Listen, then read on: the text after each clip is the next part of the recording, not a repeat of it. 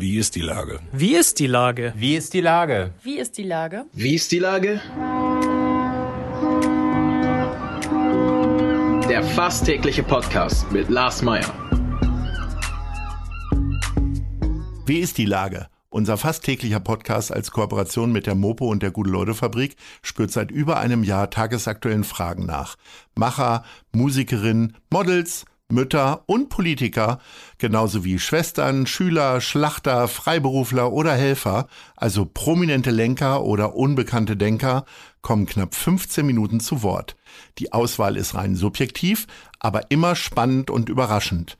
Mein Name ist Lars Meyer und ich rufe fast täglich gute Leute an. Unser Partner, der das diese Woche möglich macht, sind die Kaffeespezialisten von The Coffee Board, Home of Specialty Coffee. Mehr Infos unter www.thecoffeeboard.de. Das war Werbung. Heute befrage ich den Geschäftsführer von Karlsberg Deutschland, Sebastian Holz. Ahoi, Sebastian. Moin, Lars. Lieber Sebastian, es ist Fußball-Europameisterschaft und es ist schönstes Sommerwetter. Ist das die beste Zeit seit Jahren für dich als Chef der Biere hier in Hamburg? Oh, schwierig zu sagen. Seit Jahren würde ich nicht sagen. Ich würde mal sagen, seit einem Jahr mit Sicherheit. Ähm, endlich ähm, kommen die Fallzahlen runter, die Leute können wieder mehr raus, die Gastronomie macht Stück für Stück auf. Und dazu äh, Fußball-EM, das geht ja immer gut einher mit Bier. Von daher ähm, bringt da schon eine ganze Menge Optimismus äh, aktuell mit. Aber ich glaube, wenn wir uns noch vor die Pandemie erinnern, äh, da gab es noch ein paar Momente, die haben mich noch glücklicher gemacht. Aber so ein Fußballereignis, und deswegen habe ich seit Jahren gesagt, das letzte große Ereignis war ja die Fußball-WM vor drei Jahren, ist doch aber schon ein äh, Umsatztreiber bei euch, oder? Also Bier ja. gehört doch zum Fußball auch ins Wohnzimmer, nicht nur ins Stadion.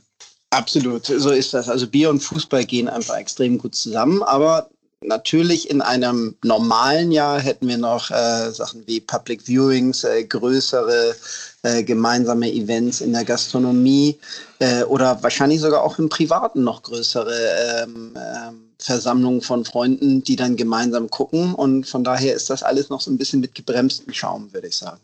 Wie guckst du denn Fußball? Ich, also ich muss sagen, erstmal habe ich mich ganz, ganz schwer in das Turnier reingefunden. Ähm, ja. Das hat irgendwie bis es, es ging auch einmal dann los an einem Freitag und ansonsten gucke ich eigentlich äh, ja, mit Familie, äh, mit meiner Tochter, die ist großer Fußballfan, ähm, ja, äh, relativ überschaubar auch. Äh, wie muss ich mir denn das Wohnzimmer bei einem äh, Bierchef vorstellen? Hast du einen eigenen Tresen und äh, eine Zapfanlage oder trinkst du auch wie alle anderen aus der Kiste oder äh, bist du Fan des 5-Liter-Fasses oder wie, wie ist das bei dir? Nee, ich habe tatsächlich, wir haben, wir haben vor nicht allzu langer Zeit nochmal ein neues Haus gekauft aus den 60er Jahren und das Kern saniert. Und da war, wie das vielleicht damals so üblich war, tatsächlich so ein Partykeller mit Tresen drin. Den haben wir auch neu gemacht. Und äh, ich, das Draftmaster-System von uns aus dem Hause da drin, äh, das ist ja 20 Liter Fässer äh, mit 30 Tagen Haltbarkeit. Äh, und das, deshalb habe ich tatsächlich äh, Fassbier im Haus ähm, und äh, genieße das dann auch natürlich zum Fußball. Und, aber im Keller, nicht im, nicht im Wohnzimmer. Ist man dann automatisch immer ein guter Gastgeber schon, weil man ja einfach äh, immer Bier im Haus hat? Äh, gut, Schnittchen bringen die Leute vielleicht mit oder äh, bist du eigentlich froh, gerade so als Chef, dass du dann auch mal Ruhe hast und nur die Familie um dich rum? Auch beides. Also ich genieße es sehr mit, mit Freunden und auch mit der, der großen Familie, die ich habe, äh, Zeit zu verbringen. Und ähm, ich glaube, dass ich ein guter Gastgeber bin, weil ich es einfach sehr, sehr gerne mache und, und gucke, dass alle, die hier sind, dann eine verdammt gute Zeit haben. Wie sind denn grundsätzlich so die wirtschaftlichen Aussichten? Man hat ja gelesen, dass sehr viel Alkohol getrunken wurde äh, zu Hause. Gilt das auch für Bier oder eher für die stärkeren Spirituosen und so weiter? Na, es wurde zu Hause natürlich schon mehr getrunken, weil, weil der Konsum sich einfach verlagert hat durch den Lockdown. Ähm, aber der Biermarkt hat äh, im letzten Jahr 5% verloren. Äh, das heißt, das, was im Handel mehr verkauft wurde, ähm, äh, konnte dann die Verluste in der Gastronomie und bei Veranstaltungen nicht auffangen. Und äh, hinzu kommt natürlich auch noch, dass die Wertschöpfung in der Gastronomie eine andere ist ähm, als im klassischen Lebensmitteleinzelhandel oder Discount-Kanal. Also von daher ähm, ist es schon eine herausfordernde wirtschaftliche Zeit äh, aktuell. Ich glaube, wir haben es ganz gut gemeistert als Unternehmen, ähm, aber es ist nicht ohne im Moment. Keine Frage. Ihr habt ja sogar noch eine Brauerei dazugenommen. Warum habt ihr so einen Hang, von Hamburg aus äh, Ostbiere zu übernehmen? Also Lübzer ist ja schon eine ganze Weile bei euch. Wernes Grüner ist jetzt dazugekommen vor einem halben Jahr. Ja, Wernes Grüner hatte eigentlich zwei ähm, Hauptgründe, warum wir das gemacht haben. Die, äh, die Holstenbrauerei damals hatte ja diverse Standorte und Stück für Stück wurden dann eins, einige verkauft. Unter anderem in 2011 auch die Feldschlösschen-Brauerei in Dresden. Und da haben wir mit dem Verkauf, weil äh, der Bereich Sachsen und äh, Sachsen-Anhalt ist eins unserer größten Verkaufsgebiete in Deutschland, auch für Holsten zum Beispiel 20 halbe, der absolute Kernabsatzmarkt. Ähm, und deshalb hatten wir bei Feldschlösschen immer noch einen, Teil unserer Produktion. Die haben das für uns im Auftrag gefertigt. Nachdem Feldschlösschen weggegangen ist und gleichzeitig haben wir dort aber auch freie Kapazitäten mitgekauft, die wir jetzt dann dementsprechend für andere Produkte äh, aus unserem Hause nutzen können. Und so machte das einfach extrem viel Sinn, diese Akquisition äh, voranzutreiben. Der Bierkonsum ist ja in den letzten Jahren immer mehr zurückgegangen. Viele Brauereien haben experimentiert mit äh, allerlei Fruchtsorten und äh, verschiedene Brauarten. Ihr seid euch da ja relativ treu geblieben eigentlich, ne? Ja, also wir haben auch insbesondere auf der Lübzer Marke, aber auch bei Astra mit, mit Kiezmische und Rakete, aber bei Lübzer mit Grapefruit und Zitrone haben wir auch äh, schöne Line-Extender, die, die richtig gut ankommen ähm, beim Konsumenten. Ähm, ansonsten das Thema, du sprichst wahrscheinlich auch in Richtung des Thema Craft Beer äh, an. Da haben wir aus der Gruppe ein, ein, paar kleine zarte Pflänzchen wie Grimbergen oder Brooklyn, aber man muss ganz ehrlich einfach sagen, bei dem deutschen Biermarkt, der so fragmentiert ist mit über 5000 Marken und 1600 Brauereien, äh, ist die Craft-Bier-Welle ähm, nie so gelandet, wie sie vielleicht in den USA gelandet ist, sondern es ist nach wie vor eine, eine sehr, sehr kleine Nische. Ähm, und dann muss man sich halt auch äh, auf das, was man kann, äh, fokussieren. Und wir sind nicht diejenigen, die 15 Hektoliter von einem oder dem anderen dann brauen können. Dafür sind auch unsere Anlagen einfach nicht ausgelegt.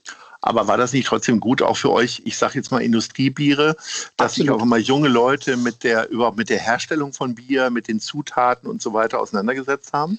Nein, absolut. Ähm, also das ist das ganz, ganz große Plus äh, dieser, dieser Bewegung, dass es halt äh, medial ja sehr viel Aufmerksamkeit auch gefunden hat. Und das, was, was beim Wein ja immer schon ist, ja, man hat äh, Bildwelten, man hat Holzregale, äh, man spricht über verschiedene Trauben. Das kam dann auch zum Bier und auf einmal war es halt nicht mehr Angebotspreis für die 20 halbe Kiste, sondern wir haben über Inhaltsstoffe gesprochen, wir haben über Geschmacksnuancen gesprochen, über unterschiedliche Bierstile und das hat dann auch die, die Vielfalt von Bier einfach nochmal wieder in den Vordergrund gestellt. Ähm, und von daher war es für die Branche absolut äh, gewinnbringend, dass, dass diese Diskussion oder diese Bewegung gekommen ist. Aber rein absatzmäßig ist es halt nach wie vor sehr überschaubar.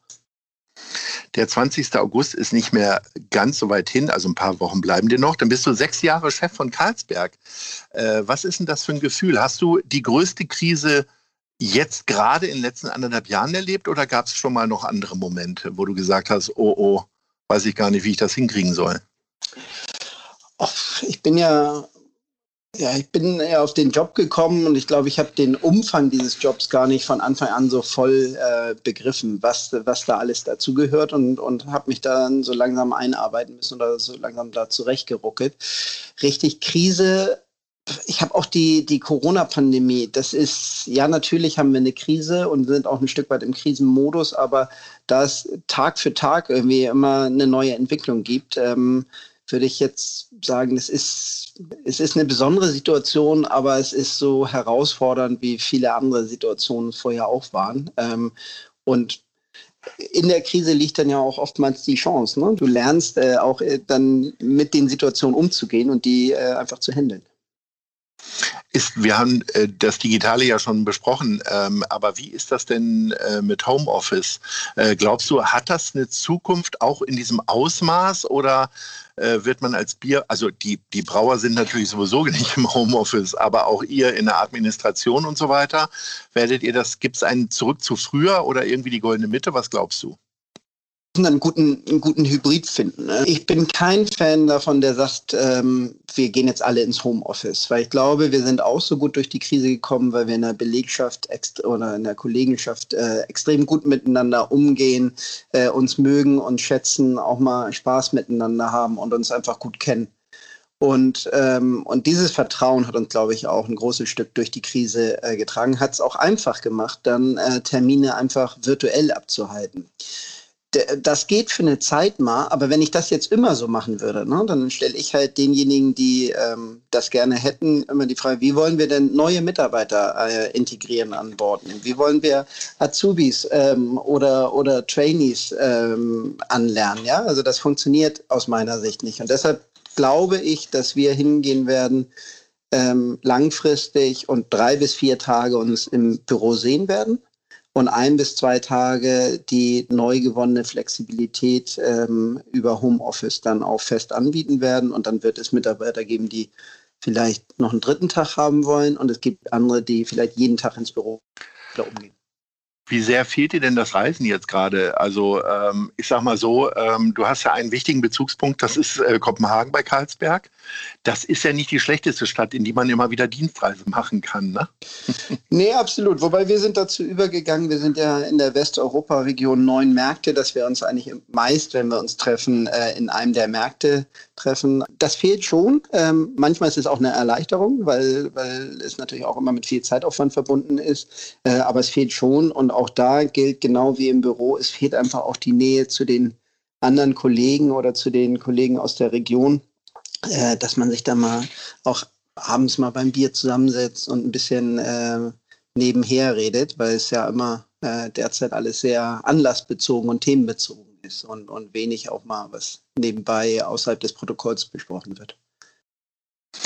Nähe ist ein guter Stich, äh, Stichpunkt, äh, lieber Sebastian. Ich hoffe, dass wir uns auch demnächst mal wieder von näherem sehen, äh, auf einer unserer vielen Veranstaltungen, die wir manchmal ja auch gemeinsam äh, gestalten.